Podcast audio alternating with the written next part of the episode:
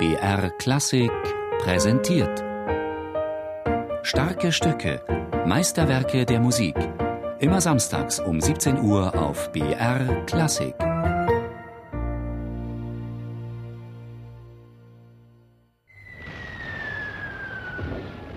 Ich bin in verzweifelter Stimmung. Das Goethehaus, der weltgrößtes Heiligtum, zerstört. Mein schönes Dresden, Weimar, München, alles dahin.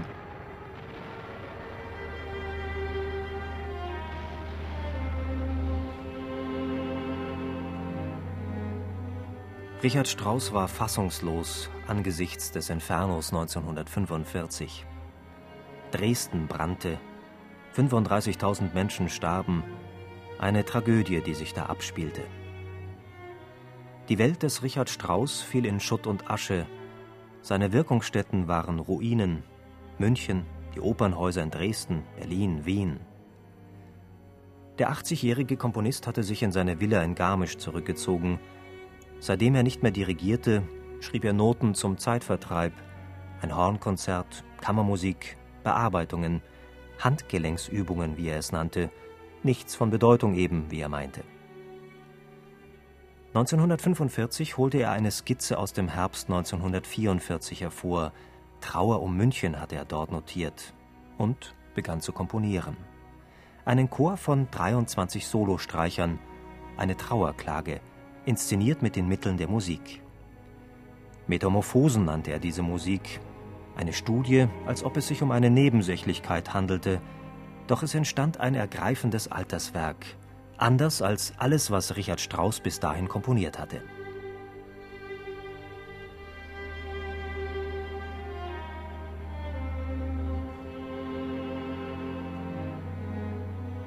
Atmosphäre ist ein ganz erstaunlich dunkles und niedergeschlagenes Stück. Man muss als Spieler auch versuchen, sich dem zu nähern.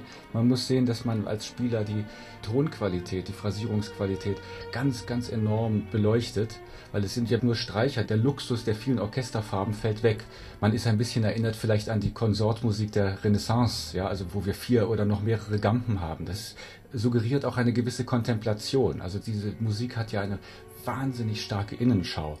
Man hat das Gefühl als Hörer wahrscheinlich auch, dass man selber mitspielt, dass man selber da in einem ganz ernsthaften Diskurs miteinander steht, aber man ist nicht in der Lage als Spieler jetzt den großen Effekt nach außen zu transportieren.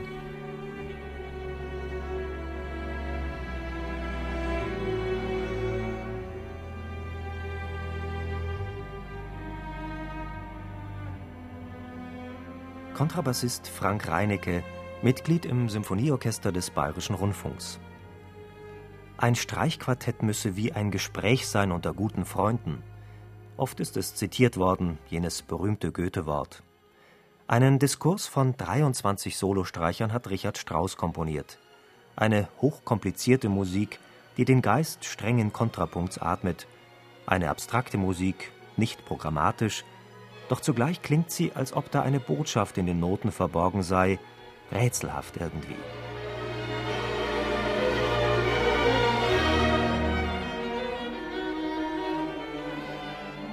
Das Rätsel wird ganz am Ende aufgelöst in der Kontrabassstimme.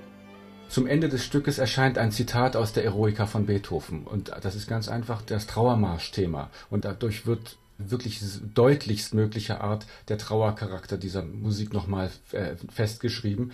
Und das Zitat des großen Meisters der klassischen Musik Beethoven gibt sozusagen den Siegel darunter und auch den Anspruch, dass hier etwas Großes gesagt werden soll.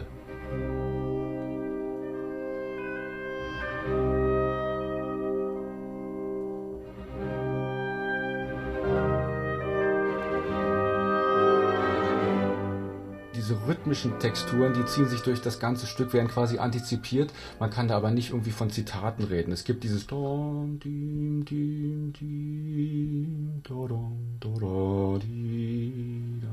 Es ist eine Verwandtschaft da, ja. Na, das ist, das ist schon eine genaue Parallele, aber man merkt es nicht, weil es nicht genau zitiert ist. Emotional in einer tieferen Etage verstehen wir alle irgendwie, dass wir es schon mal gehört haben.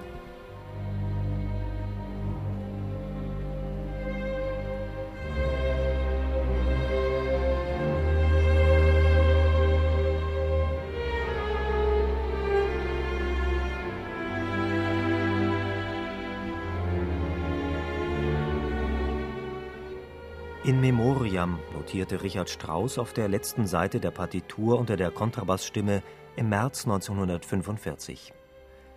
Welche Bedeutung nun hatte dieses Beethoven-Zitat? Von der strahlenden Eroika blieb nur der Trauermarsch übrig.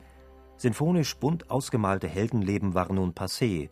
Selbst die Eulenspiegeleien eines anarchistischen Antihelden oder Karikaturen wie der lächerliche Don Quixote, der gegen Windmühlen kämpfte. Böse Zungen schrieben nach dem Krieg, Strauß, der bis 1935 Präsident der Reichsmusikkammer gewesen war, habe mit den Metamorphosen eine Trauermusik für Hitler schreiben wollen, so wie einst Beethoven, der seine Eroica Napoleon gewidmet hatte, bevor er das Titelblatt mit der Widmung wieder zerriss. Doch welchen Sinn sollte das machen? Es war jene Illusion einer Hochkultur, der besonderen Sendung deutscher Kultur und Musik, die zerbrochen war. An sie hatte Strauß geglaubt, doch auch die hatte die Barbarei nicht verhindern können.